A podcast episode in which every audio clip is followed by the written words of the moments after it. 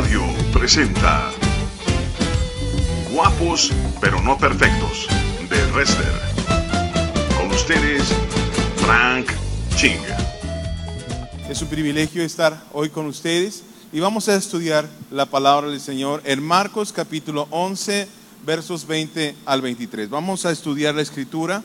Hemos estado hablando acerca del liderazgo de Jesús, hemos estado hablando acerca de la importancia de la palabra, hemos estado hablando acerca de la revelación del Espíritu de Dios eh, a través de eh, su enseñanza particular y intimidad con la iglesia. En Marcos capítulo 11, versos 20 al 23, nos marca un suceso donde Jesús explica cosas muy íntimas a sus discípulos. Dice, y pasando por la mañana, vieron que la higuera se había secado desde las raíces. Entonces Pedro, acordándose, le dijo, Maestro, mira la higuera que maldijiste, se ha secado. Respondiendo Jesús les dijo, Tened en Dios, porque de cierto os digo que cualquiera que dijera a este monte, quítate y échate en el mar, y no dudare en su corazón, sino que creyere que será hecho lo que dice, lo que diga será hecho. Jesús tenía esa cualidad de poderles explicar ese amor y paciencia para hablar con sus discípulos con detalles de sus preguntas. Note qué familiaridad había entre los discípulos y Jesús para, hacer preguntas y qué disposición del maestro para poderles explicar esas preguntas y darles sentido a las respuestas para que ellos pudieran descubrir su reinado, ellos pudieran descubrir su identidad y ellos pudieran ser formados en la gran empresa de establecer su reino en esta tierra. Jesús tenía una manera muy especial de enseñar. Convivía con sus discípulos, estaba con ellos, se dejaba tocar, se dejaba escuchar, escuchaba, eh, era algo muy íntimo que podía tener con ellos. Les explicaba sus dudas y los formaba para el ministerio, los fortalecía y los capacitaba. Les enseñaba con sabiduría, les daba preparación, poder y autoridad como, como nos lo ha dado hoy a través de la palabra y su Espíritu Santo para la iglesia.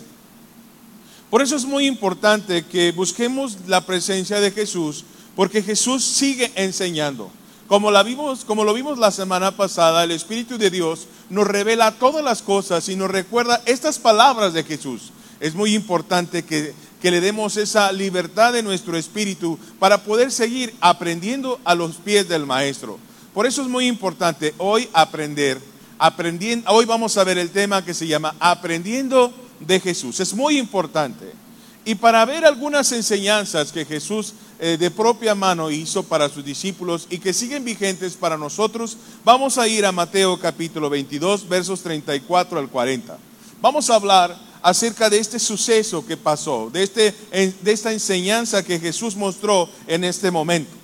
Entonces los fariseos, oyendo que había hecho callar a los saduceos, se juntaron a una y uno de ellos, intérprete de la ley, preguntó por tentarle diciendo, Maestro, ¿cuál es el gran mandamiento en la ley? Jesús le dijo, amarás al Señor tu Dios con todo tu corazón y con toda tu alma y con toda tu mente. Este es el primero y grande mandamiento. Y el segundo es semejante, amarás a tu prójimo como a ti mismo. De estos dos mandamientos depende toda la ley y los profetas. Qué profundidad de Jesús al mostrar esta enseñanza, siendo el autor de la palabra del Señor, siendo el autor de la escritura. Nos marca la ruta de la esencia del propósito de cada uno de nosotros y les expresa a amigos y enemigos que el principal objetivo de la palabra del Señor es que aprendamos a amar a Dios por sobre todas las cosas, y traducir ese amor en un amor hacia el prójimo como a nosotros mismos. De tal manera que el propósito de mi vida es amar a Dios, aprenderlo a amar en todas las áreas de mi vida, en todos los aspectos de mi vida, en todas las situaciones de mi vida. El objetivo de nuestra vida, iglesia, es amar a Dios en toda la intencionalidad de, que, de lo que esta frase significa y traducir ese amor no solamente en bonitas palabras, no solamente en una canción entonada o, sentimental, sino en una traducción de obras que demuestran el amor que yo le tengo a Dios, pero como una traducción en un amor que también le tengo al próximo, al próximo. Por eso es muy importante que comprendamos que el amor a Dios es el estandarte que nosotros llevamos como principal objetivo de ministros, maestros y todos aquellos que enseñamos la escritura. Y debe de ser también el estandarte de padres y madres que forman una generación cuyo principal objetivo no es reproducir una religión, no es reproducir actos religiosos, sino ese sentimiento real, verdadero y genuino de amar a Dios y traducirlo en amor al prójimo, como la compasión, como la misericordia, como la esperanza, como la oportunidad, como la ayuda. Por eso es muy importante escuchar al maestro que nos dice la prioridad de nuestra vida, el propósito de nuestra vida, la visión clara de cada uno de nosotros, el objetivo claro de la iglesia es amarle a Él por sobre todas las cosas y amar al prójimo como a nosotros mismos.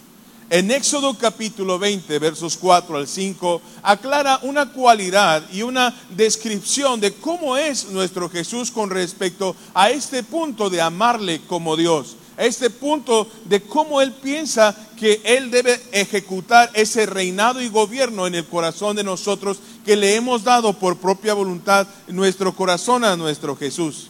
En Éxodo capítulo 20, versos 4 al 5, narra algo fuerte para la tierra. Dice, no te harás imagen ni ninguna semejanza de lo que está arriba en el cielo, ni abajo en la tierra, ni en las aguas debajo de la tierra, no te inclinarás a ellas, ni las honrarás, porque yo soy Jehová tu Dios, fuerte, celoso, que visita la maldad de los padres sobre los hijos hasta la tercera y cuarta generación de los que me aborrecen. La iglesia cuando escucha Éxodo 20 y estos versículos se frota las manos para poder demostrar a otras religiones que están en un error y decirles que esas prácticas que ellos realizan no le agradan a Dios. Y nos frotamos las manos porque tenemos argumentos para decírselos. Pero habrá que ser honestos en la enseñanza de Dios porque Jesús nos dice que el primer, objetivo de la iglesia es amar a Dios sobre todas las cosas, puesto que Él tiene el gobierno de nuestro trono del corazón. Pero hay que entender también que la iglesia cristiana, al igual que otras religiones, cuando no es obediente a Dios, no es sensible a Dios, es ignorante de Dios, puede tener en el trono de su corazón a otra persona que no es Cristo. Y cualquiera que ocupe el trono de Jesús en nuestros corazones se convierte en un enemigo de Él y se molesta, no porque sea una persona odiosa o una persona intransigente, sino que hemos pactado con Dios al momento que le entregamos nuestro corazón, pero Dios se ha dado cuenta en Éxodo capítulo 20 que no le agrada que otra persona esté en el lugar que le corresponde y que Él es un Dios fuerte y celoso y cuando voltea a mirar quién es el que tiene el gobierno de nuestros corazones, habiendo nosotros pactado con Dios, entonces Él trae un sacudimiento para su iglesia, un sacudimiento para su novia, reclamando el lugar que, de reinado y de gobierno que le corresponde en nuestros corazones. Porque como hemos platicado en, en otras enseñanzas, la necesidad, la ira, el enojo y el resentimiento pueden ocupar el trono de Jesús en nuestros corazones y también es idolatría.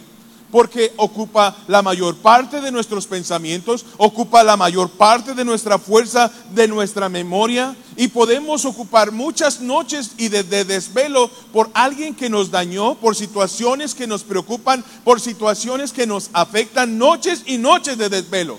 Pero cuando hablamos de una vigilia de oración nos cuesta trabajo. ¿Y por qué hay esa gran diferencia en, en, ambas cosas? Porque uno de los dos gobierna nuestros corazones por encima de nuestros sentimientos y otro no. Y es que Dios no quiera gobernar, sino que de propia voluntad nos rendimos al Señor y Dios espera tener ese trono de nuestros corazones.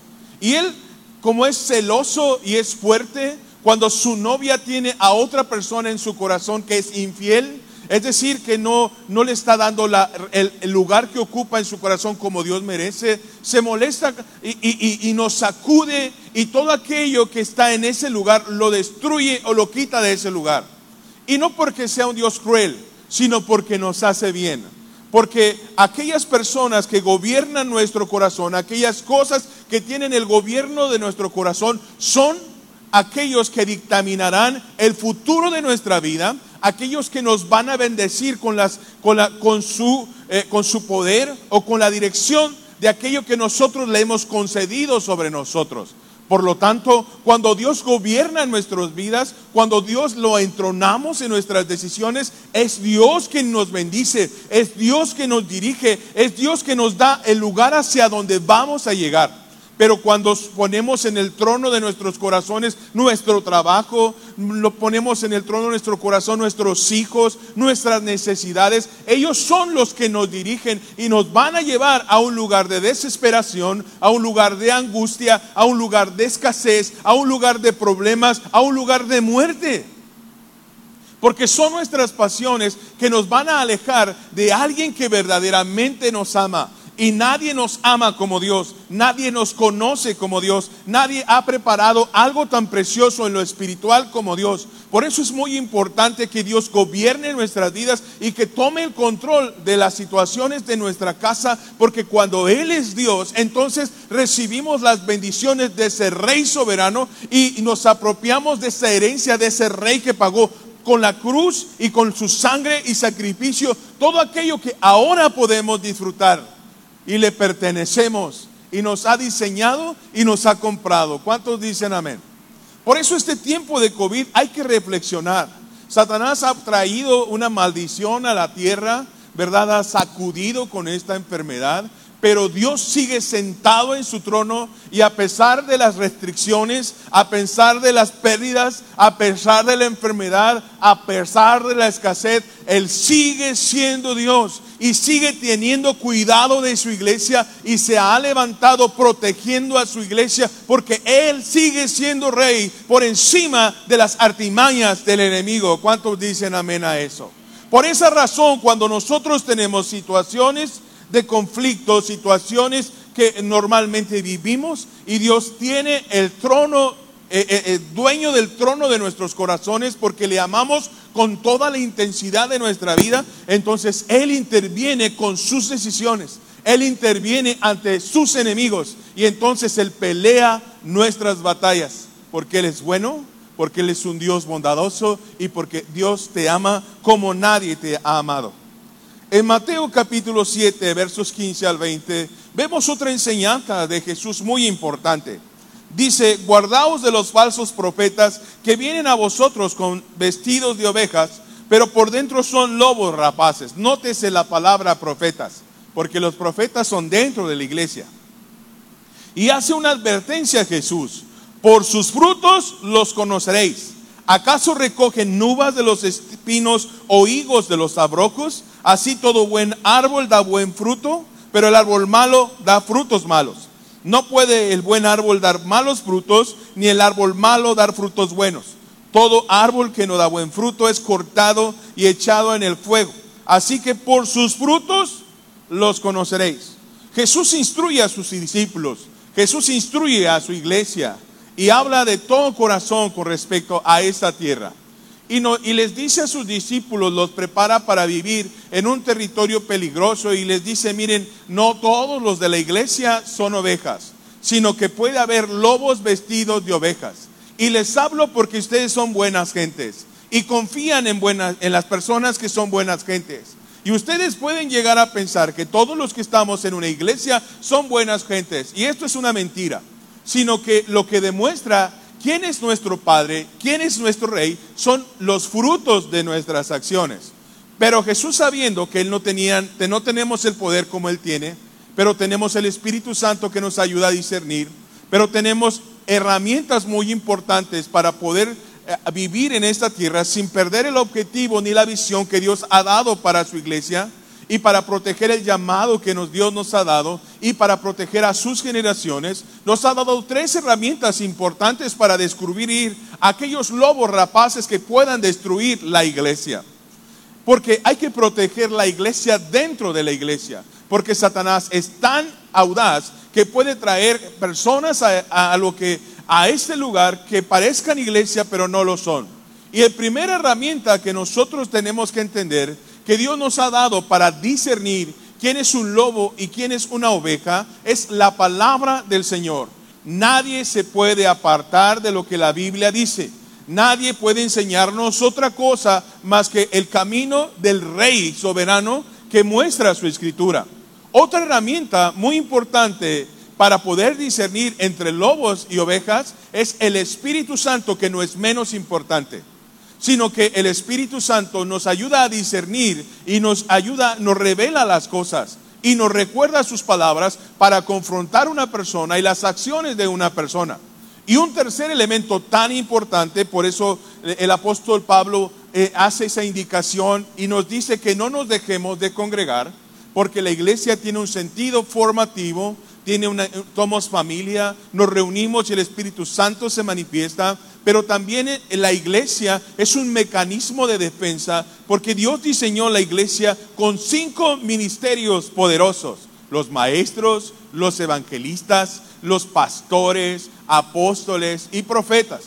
Cinco ministerios que ayudan a la iglesia en el discernimiento, aprendizaje, crecimiento y entrenamiento para la obra del ministerio.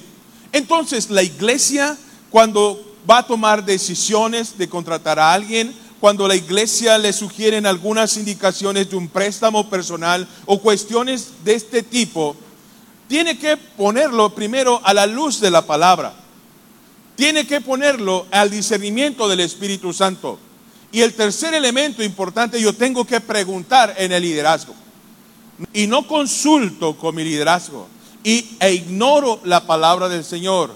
E ignoro las eh, preventivas que el Espíritu Santo me está diciendo que yo no debo de hacer.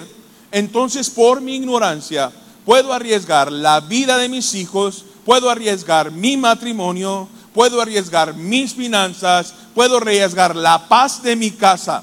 Por eso es muy importante que cada uno de nosotros entendamos que tenemos herramientas de defensa porque estamos en un territorio que no nos corresponde. Nuestro territorio original era el jardín del Edén, pero a causa del pecado, pues el, el, hombre ha caído de la gracia del Señor y la realidad es que el hombre es malo y necesita a Cristo y su palabra y el Espíritu Santo para poder lavar su entendimiento.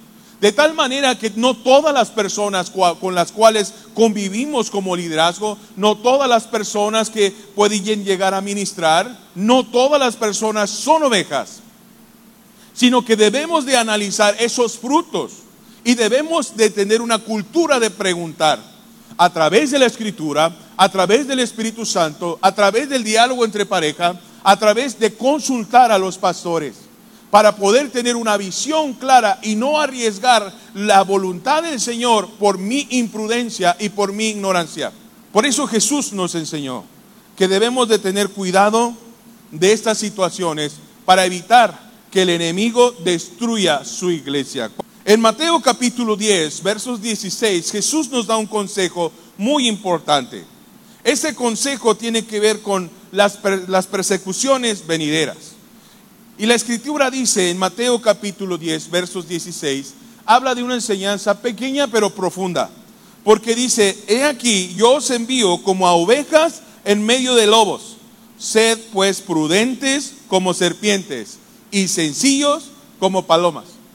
¿Qué territorio y qué descripción tan terrible nos da el Señor? Dice, los envío como ovejas en medio de lobos. Sed pues prudentes como serpientes y sencillos como palomas. Y yo me imagino en el zoológico Guadalajara, en el corral donde están los lobos hambrientos y el franchín así como carnitas ahí dentro, ¿no? Entonces ahí en medio de lobos, y cuando estás en medio de lobos y animales feroces o perros bravos, lo que, lo que no quieres es moverte, ¿no? No quieres llamar la atención y no quieres que moverte brusco, ni te mueves, ni respiras, ni mueves los ojitos, te quedas como congelado. Pues resulta que este mundo es peligrosísimo era un mundo que Dios no había planeado para nosotros, un mundo que ha diseñado, que ha distorsionado Satanás porque vino a robar, matar y destruir, un mundo peligroso. Y en este mundo peligroso nos dice, mire, yo los envío a un mundo peligroso, pero yo sé que les he preparado una tierra en el cielo, una habitación especial para cada uno de ustedes, pero me interesa que estén, estén en la tierra como mi iglesia con el poder y autoridad para establecer el reino y dar y desterrar las tinieblas lo más que puedan en este lugar, estableciendo el reinado de Jesús y llevando al cielo las más almas posibles. ¿Cuántos están, dicen amén a eso? Pero es muy importante entender que el territorio de lobos en donde nosotros encontramos, Jesús nos da un consejo y dice, sean prudentes como serpientes, piensen antes de actuar y, y dice que seamos sencillos como palomas. ¿A qué nos está hablando? Pensar antes de actuar, un plan, una estrategia. De tal manera que la iglesia tiene que aprender a tener estrategias. Con palabras no se ganan almas. Una persona puede vivir con su marido inconverso y puede decirle toda la verdad de la Biblia y no va a ganar nada porque hay una estrategia específica para las mujeres que están cansados con hombres inconversos, que por su conducta, por su conducta les da la estrategia a Jesús, por su conducta llevarán a los pies de Cristo a sus parejas. Hay una, debemos tener una estrategia para educar a nuestros hijos. Debemos de tener una estrategia para, para para ganar a almas en el trabajo, una estrategia para donde nos encontramos en la calle, una estrategia para los vecinos. ¿Y, cuál es esa estrategia? Primeramente mostrar el Cristo que Dios nos ha, eh, que Dios nos ha salvado a través de ese amor que tenemos a Dios, traducido en un amor hacia el prójimo. No puedo evangelizar a mi vecino si yo le echo la basura. Yo no puedo eh, evangelizar a mi vecino si yo soy un vecino que ni siquiera lo saluda. Yo no puedo evangelizar en mi colonia si yo soy de mal carácter y, voy a la tienda y, y tengo malas actitudes. Tenemos que tener una estrategia para ganar a los vecinos una estrategia para ayudarlos, una estrategia para dar testimonio, una estrategia para eh, en el trabajo quedarnos un poquito más con una intención de predicarles el Evangelio. Jefe, aquí me quedé un poquito más y aprovecho para decirle que estoy orando por usted. Jefe, aprovecho que lo veo muy atareado, sé que todo el mundo habla de usted, pero yo estoy aquí y quiero bendecirlo y a través de mi trabajo me voy a quedar unos 15, 20 minutos más. Mire, jefe, yo le, le, le pulí su coche, pero oye, ¿quieres un ascenso? No, quiero su alma para Cristo. Porque debemos ser intencionales. Debemos tener una estrategia para estar en esta tierra, una tierra de lobos que quieren destruirnos, pero que Dios nos ha dado una autoridad, una inteligencia, un Espíritu Santo poderoso para llevarnos las mayores almas al cielo. ¿Cuántos dicen amén a eso? ¿No? Y es muy importante que tengamos una estrategia, una estrategia incluso para orar de una manera intencional. Vemos situaciones que estamos viviendo, porque la oración tiene poder. Y entonces le pedimos a Dios, Señor, dame esa persona que yo necesito, ábreme esta puerta, prácticamente esta puerta, la puerta A del lugar B, del, color amarillo, específicamente eh, orando, no a lo general, sino a lo específico. Y entonces Dios comienza a darnos victoria, porque la victoria es nuestra, pero Dios no, no nos va, no nos engaña.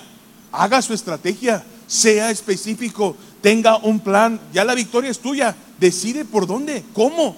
Piensa, el Espíritu Santo está en ti. Tienes mi, tienes mi, todo mi carisma, tienes toda mi, mi personalidad. Es decir, ha sido diseñado a la imagen de Dios, sé creativo, conoce la escritura, eh, utiliza las herramientas que yo te he dado, la fe, la palabra, la oración, eh, todo lo que yo he pagado en la cruz del Calvario para que hagas eh, uso de esto en la tierra y que seas inteligente para vencer este territorio adverso y establecer el reino de Jesús donde quiera que nos encontremos. Por eso es importante que no ignoremos las, eh, las maquinaciones del enemigo, como dice el apóstol Pablo en 2 de Corintios 2:11, y que podamos manejarnos a la altura de la palabra del Señor. En Juan capítulo 18, versos 10 al 12, Jesús enseña a trabajar y dirigir y controlar nuestras emociones. Dice así, en Juan 18, versos 10, dice, entonces Simón Pedro, que tenía una espada, la desenvainó e hirió al siervo del sumo sacerdote y que creen, le cortó la oreja derecha. Y el siervo se llamaba Malco. Jesús entonces dijo a Pedro, mete tu espada en la vaina la copa que el Padre me ha dado, no la he de beber? Jesús le dice, mira, yo los he preparado, sé que lo que estás viviendo es injusto, sé que lo que estamos eh, atravesando no está bien y nos duele y nos lastima. Pedro, como buen mexicano, seguramente tiene ese perfil mexicano, explotó en el momento de, de coraje, sacó la espada y le cortó la oreja, ¿no? Y muchas veces nosotros llegamos a explotar en nuestras emociones en ciertas batallas que enfrentamos. Llegamos a explotar ante la injusticia que vivimos. Llegamos a explotar ante situaciones que nos frustran. Llegamos a explotar al no encontrar respuestas prontas en nuestras necesidades. Llegamos a explotar cuando no vemos claramente una ayuda. Llegamos a explotar cuando nos sentimos cansados. Pero Jesús le da una dirección a nuestras emociones y le dijo, yo no pierdo el objetivo de mi estancia en esta tierra. Yo no pierdo el objetivo de rescate por ti que el Padre me dio para esta tierra. Nosotros somos portadores de una visión, portadores de una encomienda de Dios para establecer el reinado de Jesús. Y cuando la iglesia se deja gobernar por otras cosas y explota, pone en riesgo muchas vidas. Cuando nosotros nos equivocamos en el testimonio, cuando explotamos como los demás, cuando seguimos la vida como lo hacen los demás matrimonios, nosotros ponemos en riesgo el propósito de Dios para nuestra casa y para nuestras generaciones. Nosotros no, nos, no pertenecemos a este mundo. Nosotros pertenecemos al reino de Dios. Y, todo lo que nos sucede, absolutamente todo, justo o injusto, momentos hermosos o terribles, momentos llenos de luz o de obscuridad, no perderé la visión, porque Dios existe, tiene el control de mi corazón, está sentado en el trono de mi corazón y si Él reina y si Él gobierna, entonces yo recibiré las bendiciones de ese rey bueno, de ese padre bueno que me ha comprado. Y a lo mejor pueda tardarse porque Él está trabajando en mi vida, porque tiene un propósito. Pero no perderé la paz, no perderé y no caeré en la desesperación, sino que esperaré en Él que quisiera cachetearlo o cachetearla, que quisiera golpear, que quisiera responder a la misma manera. Pero cuando hacemos eso, tocamos el trono que no nos corresponde y lo hacemos a un lado a Cristo que le gusta sentarse en el trono de gobierno para podernos bendecir. Y cuando tomamos posición de un lugar que no nos corresponde, vienen las heridas, retarda la bendición. Y Jesús nos vuelve a sacudir porque nos ama, diciéndonos, diciéndonos, aquel que tú pusiste te lleva a la muerte, pero te lo quito, porque quiero sentarme yo, como tú me prometiste, para bendecirte, para, para regalarte victorias y bendición, porque yo te amo y mi gobierno te hace bien. Jesús no solamente le enseñaba a sus discípulos a controlar sus emociones, sino a interpretar las situaciones desde otra perspectiva. Y Jesús tuvo un diálogo con sus discípulos y les dijo, bienaventurados los, los pobres en espíritu, porque cuando nadie los entiende lo que ustedes hacen, cuando escondidas sirven, cuando, cuando nadie los ve que dan, cuando ustedes como aquella viuda dan todo lo que tienen. Cuando ofrendan a Dios cosas extraordinarias y ningún humano agradece. Bienaventurados los pobres en espíritu, pues de ellos es el reino de los cielos. Bienaventurados los que lloran en este proceso de establecer su reino, porque lloramos cuando las cosas no se dan, lloramos cuando nos traicionan. Lloramos cuando hacen algo que sabemos que les va a hacer daño a la gente que amamos. lloramos por las cosas que nos dicen y lloramos por las cosas que nos juzgan. Pero Jesús dijo, bienaventurados los que lloran, pues ellos serán consolados. Bienaventurados los humildes, aquellos que sirven a esta tierra y están metidos con todo para servir al Señor. Bienaventurados son, pues heredarán la tierra. Bienaventurados los que tienen hambre y sed de justicia, porque este mundo es terrible, lleno de lobos, lleno de maldad, de injusticia en contra de nosotros y tenemos muchos argumentos para responder igual. Pero cuando nosotros le damos el reinado a Jesús, Jesús en su trono te dice, bienaventurados los que tienen hambre y sed de justicia. Sí, porque tú serás saciado. Porque ese es un resultado de la oración. Hazme justicia, Señor, en mi casa. Hazme justicia en lo que estoy viviendo. Hazme justicia en lo que estoy sintiendo. Y dice, bienaventurados porque serán saciados. Bienaventurados los misericordiosos, porque en el momento más oscuro, con mayor necesidad, con mayor soledad, ellos recibirán misericordia.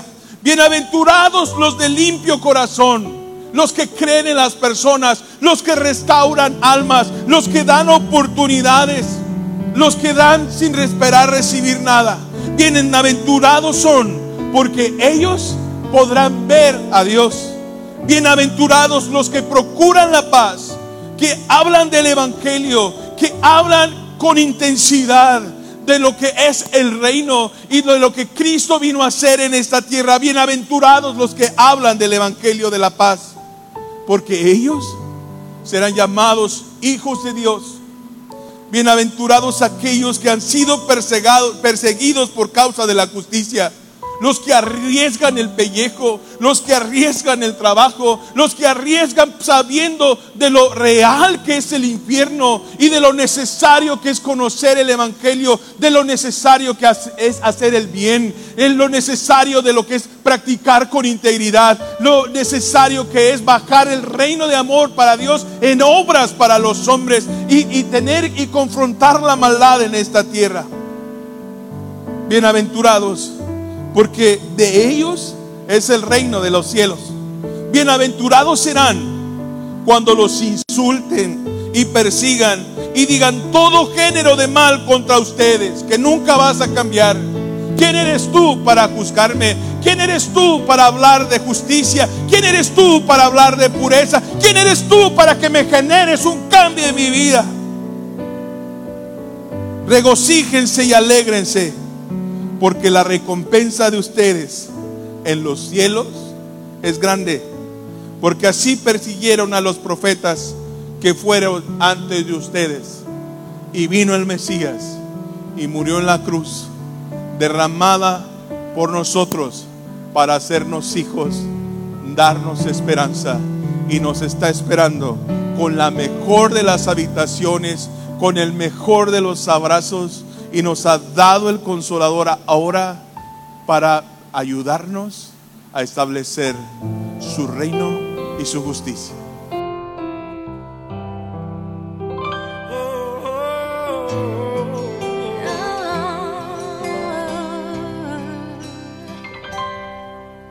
Quien como tú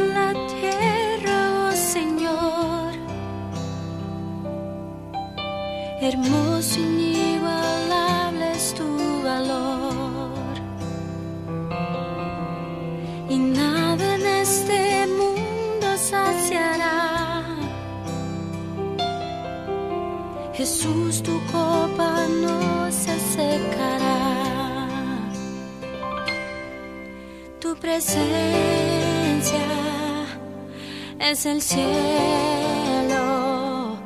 para mí.